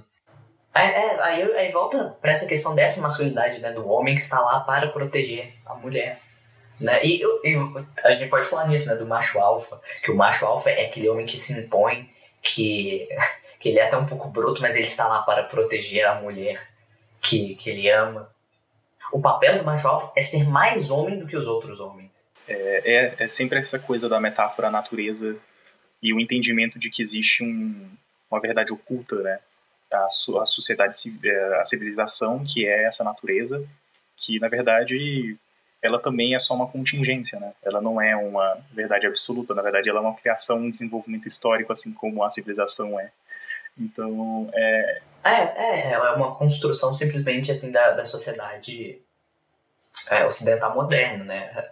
E esse padrão de masculinidade que muitas pessoas adoram falar, não, porque é realmente isso, na natureza é isso. Aí não. Não, não, não. Até o próprio entendimento do que é natureza é um entendimento que é contingente, né? Histórico e desenvolvido, não só de padrões masculinos, mas em geral, né? Tipo, dessa natureza que tem que ser domada. É, mas, mas é, é, essa que é a questão, de que o, o homem é isso. Mas assim, você encontra várias sociedades que se desenvolveram diferentes em que os gêneros têm papéis completamente diferentes. E performance de gênero também. Existe sempre, é, na narrativa conservadora, acho que esse elemento de que existe um significado oculto por detrás das estruturas da sociedade. E, por exemplo, existe um traidor por detrás, existe essa natureza que está por detrás da civilização, e eles possuem esse entendimento maior, superior dessas coisas. Tá, é só, só pra falar, tipo assim, exemplificar, que tipo assim, quando a gente volta para esse, igual o Matheus tá comentando, que existe esse, esse, remete, esse, essa, esse remete à natureza como se fosse um argumento, tipo, irrefutável, né? Então, tipo assim, é assim porque é na natureza, só que esse argumento de natureza é, é quase, né, é, é contraditório um pouco, né? Porque é uma visão meio cristã, então, tipo assim, a visão cristã dissocia o homem da natureza como se ele fosse um ente separado, né? Mas ao mesmo tempo ele reconhece que é um ente da natureza, né? É, só que, tipo assim, voltando para remetendo à natureza, você não tem um referencial claro, né? Igual o Matheus tá falando, é contingencial. Tipo assim, além de a gente poder falar de outras civilizações, igual você tá falando, que performam papéis de gênero diferente e tal, tipo assim, várias sociedades que não só a ocidental, oriental ou qualquer outra coisa assim. Se a gente volta à natureza, tem, tipo assim, tem, não tem só um macho e uma fêmea na natureza, tem, tipo assim, milhares de exemplos de coisas próprias sociedades animais que funcionam de maneiras diversas, né? Tipo assim, que tem completamente comportamentos completamente opostos, que não performam esse papelzinho que a gente entende também, né? É, é que eu acho que a gente pode associar assim, por uma coisa que é muito acessível, né? É a, é a questão do Jordan Peterson e sei lá, todos esses autores conservadores que eles falam sobre essa destruição do, do modelo ocidental, do homem ocidental, né? E com, como se realmente esse homem ocidental fosse o homem natural, né? E não como se ele fosse uma construção. E também como se ele fosse estático. Como se esse homem, é, sei lá, que surge dos gregos fosse essa figura estática que vem até hoje. Ou como se ele fosse da forma como a gente entende na Grécia. Na verdade, a gente é, comete muitos anacronismos né, em vários momentos, em vários entendimentos do que é civilização ocidental. Então, na verdade, é realmente é, é, é, o retorno a algo que não existe, né? Mas é um entendimento de que não, esse é o natural, isso é como as coisas são de fato. É sempre essa coisa de que, ah, não, essas pessoas elas não entendem como as coisas são de fato. E, e o ponto é que esse retorno, na verdade, também ele, ele, ele tá permeado de contingências. É, é aquela coisa, é o grande, é o grande jargão do alt-right, né, do facts over feeling, né, do Ben Shapiro, dessas coisas, né, tipo assim, facts don't care about your feelings, ou qualquer coisa assim, né.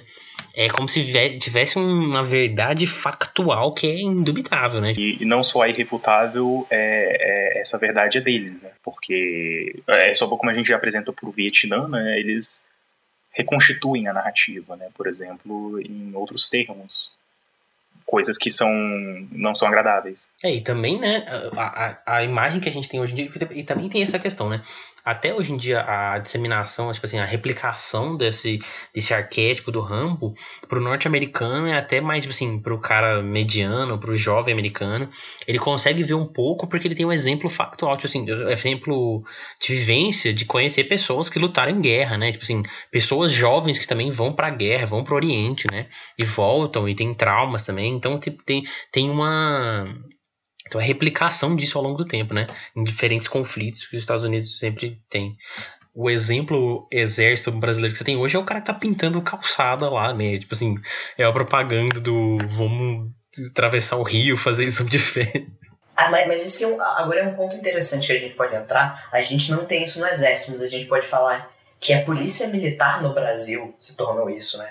Aí, toda, a gente pode falar que a estética do Rambo, a estética do, do justiceiro, do herói de ação, do que se vinga, e toda essa violência, como ela acabou entrando na, do, na polícia militar do Brasil, e como eles usaram meio que isso como uma desculpa para para poder matar as pessoas. É, tipo, o tropa, o tropa de elite, né? Literalmente, né? É a tropa de elite. Ah, inclusive, é, vale, vale ressaltar que, na verdade, isso ocorre nos Estados Unidos também. É, na verdade, é a, existe essa figura do cowboy, né? Que é esse cara que ele tá na fronteira, ele tá acima da lei, ele segue essa única lei que é a lei da natureza, a lei da natureza brutal, e esse estereótipo, esse arquétipo, ele é reconstruído na figura do vigilante urbano, que é o que o vira, né, por exemplo, o Capitão Nascimento, tal, essas figuras desses filmes é, é, de policiais nesse sentido. E, na verdade, é um mito que ele é reapropriado para um, um, ambiente que não existem mais fronteiras, não existem essas guerras é, do sentido clássico de Primeira, Segunda Guerra Mundial, então você traz essa guerra para dentro e a nova fronteira é a periferia, né? É o, o, esse outro, esse estranhamento, é esse lugar degenerado, né? Que você deve corrigir. É, e que também tá ligado exatamente com a política do Reagan, né? Também de, de guerra às drogas. E, e como a guerra às drogas é meio que um ciclo, né? Do, do Reagan ressurgindo aqui no Brasil e todo esse militarismo de, de como nós não conseguimos abandonar essa estética militarista dos filmes dos anos 80, exatamente por causa das mesmas políticas que a gente continua ah, seguindo desde os anos 80, que é a mesma política que enclausura a, a população negra no Brasil. Não, inclusive, esse é um ponto que eu chego aqui no roteiro, na verdade, do, uh, do, do, podcast que eu estava falando, né, da conclusão é de que como somos os filhos da reação, que na verdade hoje a gente vive esse eterno ressuscitar de formas culturais passadas vivenciamos mais uma vez o, o revival oitentista, né? Não somente em sua estética, mas mesmo em seu conteúdo reacionário. A gente sempre revive esse constante momento reacionário dos anos 80. É, a ascensão conservadora, né, ela vem, vem disso. É, é, é da questão da história cíclica. Né? É, eu, eu, falo nisso, né, que hoje a gente vivencia a morte do futuro, a gente só consegue esse eterno ressuscitar dessas formas passadas é, e, e, e, a cultura do entretenimento, né, se aproveita disso da, da forma mais fácil, porque é, é, o lucro mais fácil. Na verdade, o grande sentimento desse podcast é que, na verdade, tudo é horrível desde sempre. Desde sempre não, principalmente nos anos 80 e 70. Então você cria um sentimento de nostalgia do tipo, nossa, como devia ser legal viver nos anos 80, sendo que viver nos anos 80 devia ser uma bosta, tá ligado? Pô, você pegava a AIDS, você morria, o Reagan destruiu um monte de sindicato. Tipo assim, é uma coisa horrível, horripilante. É, no Brasil a gente ainda tá na, na ditadura, né? Resolve se enforcando na, na, que, na janela. É, hiperinflação. Mas imagina que horrível viver na hiperinflação, que você ir no supermercado, você vai comprar um Twix e um dia o Twix vale um real, no outro ele vale 2,50 e isso não consegue mais comer nada, sabe? É, é, não, Twix não, porque a gente não pode esquecer porque era fechado. Então era o seu chocolate, sei lá, da Lacta, seu diamante negro. É, não, é, é o momento que a gente tem o, o, a, a, o surgimento do movimento evangélico como uma força política. A gente tem o retorno da retórica do perigo vermelho no período do Reagan. A gente tem um retorno. É, é, nesse período, a gente tem a paranoia satanista. A gente tem as conspirações é, sobre burocratas, sobre feministas. É, e é uma questão cíclica de, da, desses ciclos da nostalgia. Então, por exemplo, hoje em dia a gente está vivendo nos anos 80, provavelmente nessa década a gente já começa nos anos 90. Ou igual, por exemplo, nos anos 70 a gente tem isso com, é, com os anos 50, que o próprio George Lucas faz isso com o American Graffiti, que é um filme horrível, aquele filme é um lixo. Igual tudo que o George Lucas... O George Lucas tinha que ter morrido, porque ele é um lixo, mano. É, o nome assim me desgraça porque, porque é isso. E os anos 80 ele vem com isso. Você traz toda essa bagagem tanto da estética, mas você também traz toda essa política horrível dos anos 80, do neoliberalismo. E o neoliberalismo é um lixo. A única coisa que eu acho que a gente pode falar que eles não tinham é que eles não tinham uma pandemia. Pelo menos isso, eles não. A gente, isso é 100% original. Então, realmente, é, a gente nunca supera os anos 80 e eles são provavelmente uma das piores décadas que já aconteceu na humanidade. É, porque a coisa horrível que surgiu junto com isso foi o rock nacional dos anos 80. que Paralamas do Sucesso não dá, é sem condições. Paralamas do Sucesso é um lixo. E a gente não pode esquecer do jeito que apropriaram Legião Urbana, né? Do jeito que, que país esse foi usado durante as manifestações é, do, do governo Dilma. Não dá. É, velho, é, eu, eu odeio o conservadorismo com, com todas as forças e a forma como eles reapropriam as coisas de uma maneira ridícula e patética e ainda assim funciona.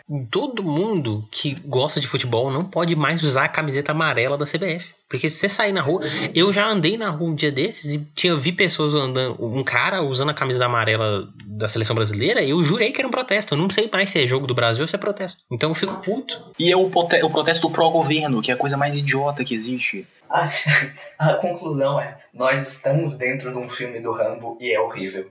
Não, exato. Eu acho fascinante, velho. É, é, incrível como a gente não consegue superar o neoliberalismo e, e, todas as consequências nefastas que ele, ele lançou no final dos anos 70 e início dos anos 80. E a gente só revive ele constantemente, sabe? E a gente tá num limbo. A gente fica revivenciando as coisas do passado em ciclos para ver se a gente aprende com os nossos erros, mas a gente nunca consegue. A gente acaba sempre repetindo. E o capital é a Bíblia. Nossa, o capital fosse a Bíblia, você tá. Imagina, toda a casa ia ter o Capital, volume 1 e 2. Os tomos da, do Capital. Exato, velho. A gente vai ter a discussão se marxismo ele é exegético ou não, sabe? Isso é fascinante, cara. exegético. Olha essa palavra, velho. Na moral, religião top.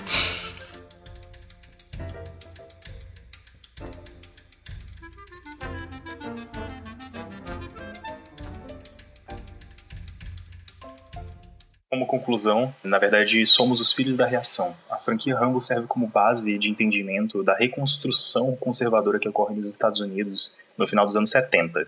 As fracassadas tentativas revolucionárias de 1968 no Ocidente servem de alicerce para o triunfo reacionário. Vários elementos do imaginário conservador que permeiam a sociabilidade contemporânea possui suas manifestações iniciais neste momento histórico. O movimento evangélico começa a se manifestar com força política, o retorno da retórica do período vermelho, conspirações sobre burocratas, sobre satanistas, feministas se espalham na sociedade americana e seus satélites. Hoje, com a morte do futuro e o eterno ressuscitar das formas culturais passadas, vivenciamos mais uma vez o revival autentista, não somente em sua estética, mas também em seu conteúdo reacionário. Buscar entender as manifestações culturais em suas origens se torna fundamental para a compreensão do espírito de nosso tempo. Entender é, as manifestações no epicentro cultural que é os Estados Unidos é um passo importante. Assim como também tentar entender né, esse é, revival conservador no Brasil e suas origens, né? Então entender como isso funciona lá brasileiro, né? Eu, eu só queria dizer que eu achei muito interessante sobre como você tinha feito essa conclusão antes e com, com a gente foi discutindo até que a gente chegou exatamente nisso. Então eu, eu acho que houve uma sincronia de que no final Rambo leva a tudo que é horrível, que é Paralamas do Sucesso. Meu Deus. E eu queria falar que acho que nós estamos fazendo um, um papel muito importante, porque a gente tem que acabar com essa geração jovem nerd que acha que esse filme de ação presta. É tudo desgraça, tem que acabar. O cine desgraça daqui para acabar com tudo que você gosta. E boa noite a todos. É, então é tudo isso que vocês gostam assim muito provavelmente é muito ruim e provavelmente é uma recuperação conservadora é, e quer é, na verdade passar pano em cima de militarismo e genocídio. Eu só queria acrescentar uma coisa: Deus escreve certo por linhas tortas. Se a gente não tivesse feito o que a gente fez, a gente não chegado aqui. Então, gostaria de dizer adeus, né? Foi uma ótima experiência. Espero que, que o ouvinte aí tenha se, né, banhado de todo esse conhecimento histórico e, né, e filosófico, religioso, etimológico que a gente deu aqui, né? E que você, através dessas pequenas, desses pequenos momentos, em toda essa divagação gigante, você encontre aqueles pequenos pedaços de reflexão que, que façam você, tipo assim, pensar um pouquinho de noite e pensar, putz, real, né, velho? Né? Existe uma coisa muito subentendida toda a figura de masculinidade que a gente tem, toda essa representação que a gente tem de, tipo assim, o homem como ser, assim, saca, consegue resolver tudo sozinho, absorve todos os problemas e tal, né? E protege todo mundo e, né, faz essas coisas. Enfim, só espero que seja útil de alguma maneira esse, esse tempão aqui que a gente gastou para falar sobre isso para alguém, né? Queria mandar um, um beijo aí para todo mundo que tá ouvindo, né? Principalmente um beijo maior ainda para quem der dinheiro, porque quem der dinheiro realmente é melhor. Aqui a gente pode ser parcial sim. Então, queria isso, mandar um beijo, mandar um agradecimento para minha mãe que me botou no mundo, para minha namorada que me ama muito. Beijo, Bruno, sei que você está ouvindo isso. E é isso aí. Tchau. Enfim, é, agradecendo a todos que nos ouviram, que aguentaram isso, essa enrolação sem fim. Se puderem compartilhar com os amiguinhos, nós agradecemos. Se puderem comentar no nosso vídeo do YouTube ou mandar uma mensagem, já que nós não temos nenhuma rede social por enquanto. Nós agradecemos, porque a opinião de vocês é tão importante quanto a nossa. Ou seja, não vale nada, porque a nossa é um lixo. E é isso. Eu agradeço e boa noite a todos. E o futuro morreu, então o que nos resta é falar sobre coisas ruins do passado e do presente, porque não existe mais futuro. Só quero dizer isso, essa é a mensagem do podcast. Beijo no coração de todos vocês. E tchau, tchau.